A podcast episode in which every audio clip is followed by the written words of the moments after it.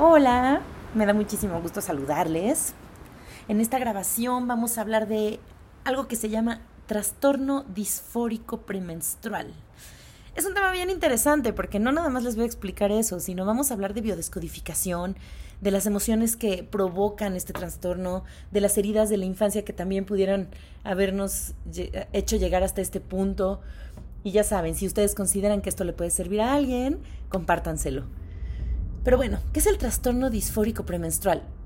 Fragilidad, desesperanza y asuntos pendientes de la infancia. Básicamente es eso. Alrededor del 80% de las mujeres sufren en algún momento a lo largo de su edad fértil este síndrome. Y también el que viene muy de la mano con el síndrome premenstrual, ese conjunto de alteraciones físicas y anímicas que están vinculadas al ciclo menstrual que sobre todo a partir de la maternidad y antes de alcanzar la menopausia pueden afectar seriamente sus vidas. Bueno, diversas circunstancias culturales, sociales, familiares y personales se conjugan y alteran la vida de la mujer que presenta un cuadro clínico en el que los malestares físicos y anímicos resultan claramente reconocibles, chicas, como retención de líquidos cuando nos duele la cabeza, hipersensibilidad en los senos, estreñimiento, malestar estomacal, intestino irritable, dolores musculares, dolores articulares, dolores de espalda, y eso solo en cuanto a los síntomas físicos. Pero ahí vienen los anímicos, irritabilidad, sensación de culpa, miedo, tristeza, desesperanza. Entonces, ¿qué está sucediendo?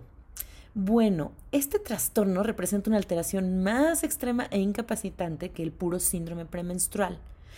La menstruación comprende el proceso cíclico de, de, descamación del endometrio, chicas, asociado a todos estos cambios hormonales que afectan la conducta, el humor, la temperatura corporal, el apetito incluso, y precisamente el trastorno disfórico premenstrual se caracteriza por la exacerbación de los cambios somáticos y psíquicos que tienen lugar durante esta fase del ciclo menstrual, es decir, después de la ovulación. Entonces, bueno, chicas, yo creo que todos lo hemos sentido, pero hay que ir identificando la magnitud de los síntomas. Habitualmente, chicas, los síntomas emocionales, comportamentales y somáticos, características de este trastorno, nos remiten ya cuando se presenta, se remiten ya cuando se presenta la regla. Es decir, podemos suponer que las alteraciones menstruales son manifestación de conflictos y problemas emocionales de las mujeres. Es muy interesante porque si bien los síntomas asociados a estos síndromes son prácticamente los mismos, pero el trastorno disfórico no solo tiene una mayor severidad de los síntomas, sino que también tiene rasgos distintivos como un predominio de los síntomas anímicos sobre los síntomas físicos. De hecho, el trastorno disfórico premenstrual se manifiesta muy frecuentemente en mujeres que han sufrido o están sufriendo cuadros depresivos. ¿A qué voy? A que para nosotros poder distinguir también si nada más se trata de síndrome premenstrual o de trastorno disfórico, hay que identificar si los síntomas van muy equilibrados físicos con emocionales o si en realidad los emocionales son mucho más marcados que los físicos. Pero bueno, eh, entre los síntomas característicos de este trastorno, chicos, cabe destacar la depresión, la tristeza, sentimientos de desesperanza, ataques de llanto, inestabilidad emocional, llega a haber incluso pensamientos suicidas, trastornos de personalidad, ansiedad, angustia, desesperación, ira, irritabilidad, pero muy acentuada, pérdida de interés por las cosas, dificultades de concentración, cansancio extremo, como fatiga ya, apetito excesivo, antojos de determinados alimentos, sobrepeso, insomnio, ataques de pánico, sentimientos de pérdida de control, hipersensibilidad, hinchazón en los pechos, dolor de cabeza, les decía, distensión abdominal, dolores musculares, articulares. Entonces, vamos a establecer como pauta general para considerar la existencia de un trastorno disfórico premenstrual que en los 10 días previos a la menstruación se manifiesten por lo menos, chicos, 5 de los síntomas mencionados. Principalmente los de carácter anímico, ahí vamos a enfocarnos. Sobre todo, además, que lo hagan con una intensidad capaz de interferir seriamente en el desarrollo normal de nuestras vidas ya sea en el trabajo, en el estudio, en la vida personal, en la vida familiar de pareja. Y además esto debe ocurrir durante al menos tres ciclos menstruales consecutivos. Así que vámonos identificando. Porque el predominio de los síntomas anímicos hace que las mujeres que sufren este trastorno se sientan especialmente frágiles durante esta etapa del ciclo menstrual. Es normal que describan sensaciones de, pesadez, de pesadez en extremidades, lentitud en los movimientos, y a todo ello, chicos, hay que añadir que las dificultades para conciliar el sueño, la fatiga extrema, las hacen sentir angustia, irritabilidad, incomodidad, pero aquí ya le vamos a entrar un poquito más al tema de la descodificación biológica de los síntomas que componen este cuadro clínico, donde ya vamos a poder, chicas, acceder a las circunstancias y los conflictos emocionales que enfrenta o ha enfrentado la mujer, sin olvidar en ningún momento que el síntoma principal, más habitual y característico es la depresión un sentimiento profundo de tristeza y desesperanza que incluye incluso intentos o pensamientos de suicidio, más o menos ahí se estima que en el 8% de las mujeres afectadas. Este, bueno, le voy a entrar más al tema ya haciendo una lectura del sentido biológico de los síntomas como un vehículo de expresión del inconsciente. El trastorno disfórico premenstrual revela que la mujer vive su condición femenina desde la fragilidad y la desvalorización como revela su inconsciente a través de los habituales dolores articulares. Probablemente no se sintió reconocida en el ámbito familiar, no se sintió reconocida durante la infancia, siente que no se respetó su identidad, que nunca pudo ocupar el lugar que le correspondía. A menudo incluso chicos se trata de mujeres a las que cuando fueron niñas las circunstancias familiares les obligaron a madurar prematuramente.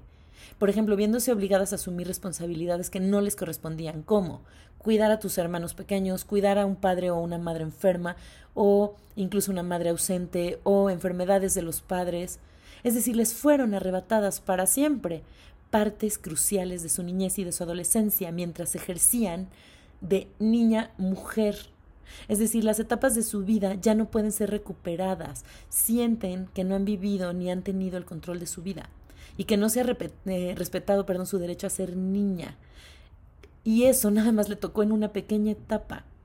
Todo ello está en el origen de esa desesperanza y ese abatimiento que hoy siente, porque estos adultos con esas infancias siguen albergando en su interior asuntos pendientes con los padres, pero con los padres desde la primera etapa de su vida, cuestiones que reprimió y que siguen instaladas en el inconsciente como asignaturas pendientes. Con esa fragilidad de fondo, se ven como víctimas, sienten lástima de sí mismas. En casos extremos, chicas, pueden llegar a, intentar el suicidio, como les mencioné, o contemplar esa opción como forma de captar la atención precisamente de aquellos hacia quienes siente rencor, porque considera que no la cuidaron o no la reconocieron, que no pudieron darle identidad a su infancia o incluso a la adolescencia. Entonces, la fragilidad y las asignaturas pendientes del pasado hacen que estas mujeres con este trastorno se dejen dominar fácilmente por sus miedos y que adopten posturas fatalistas. Pierden la confianza, caen presas de la angustia y la ansiedad. Se ahogan ante escenarios futuros que ya de por sí ya son fatídicos en su mente sin siquiera tener la seguridad de que vayan a producirse. La angustia y el miedo la llevan a una actitud de apatía, de negatividad ante todo lo que forma parte de su vida, ya sea trabajo, familia, relaciones. Pero en el fondo, chicos, en el fondo sigue esa mujer enganchada a los capítulos dolorosos que no pudo o no supo cerrar o asimilar en el pasado. Está encerrada en una especie de círculo vicioso del que no encuentra la salida. No consigue digerir aquellos traumas y aunque no sea consciente de ello, además de víctima, también se siente culpable por no haber podido gestionarlo de otro modo. Entonces, ¿qué sucede? Que esta actitud de seguir atada al pasado sin tomar medidas ni decisiones es la, la, que está justamente detrás de estos trastornos, tanto del sueño como de dolores de cabeza tan comunes y estas sensaciones que podemos confundir con síndrome premenstrual. La mujer que sufre este trastorno se desvaloriza y habitualmente antepone los intereses de otras personas de su entorno, es decir, de la pareja, de los hijos, etc., a los suyos propios. Hay baja autoestima como madre, como esposa o como mujer que le lleva a sacrificarse de sobremanera por los demás, mientras se desautoriza y se exige demasiado. Se entrega a los otros olvidándose de sí misma, precisamente por inseguridad, chicos, su fragilidad, por miedo a sentirse sola, por miedo a sentirse abandonada. Cuando esto ocurre, ahí se activa el programa biológico que la lleva a retener líquidos y a ganar peso. La mujer que padece trastorno disfórico premenstrual ya interiorizó la creencia de que cuando fue niña no respetaron su espacio ni reconocieron su identidad por el hecho de ser mujer. Es más, a veces le achacan su fragilidad y su baja autoestima precisamente a su condición femenina. Todo ello las lleva a rechazar su feminidad por los inconvenientes que esto le conllevó en la infancia o en la adolescencia. Estas situaciones emocionales son las que con mucha frecuencia alteran el ciclo menstrual de la mujer. El trastorno eh, disfórico premenstrual no es la excepción, sino la confirmación extrema, pero confirmación de ese rechazo de la propia mujer a su cuerpo, a su condición femenina y por extensión a su propia sexualidad por limitante y condicionante ante las normas intrafamiliares en las que ha crecido y las reglas sociales y culturales en las que se ha desarrollado. Es decir, vive y siente todo eso con impotencia, como si fuera una imposición. El trastorno disfórico premenstrual, chica, se manifiesta en la mujer que cree que ha sido insuficiente o que ha sido eh, eh, considerada o injustamente tratada como menos. Se siente frágil, desamparada, vulnerable. Por eso es tan común que pierda toda motivación, todo interés, incluso por las cosas que antes resultaban importantes para ella.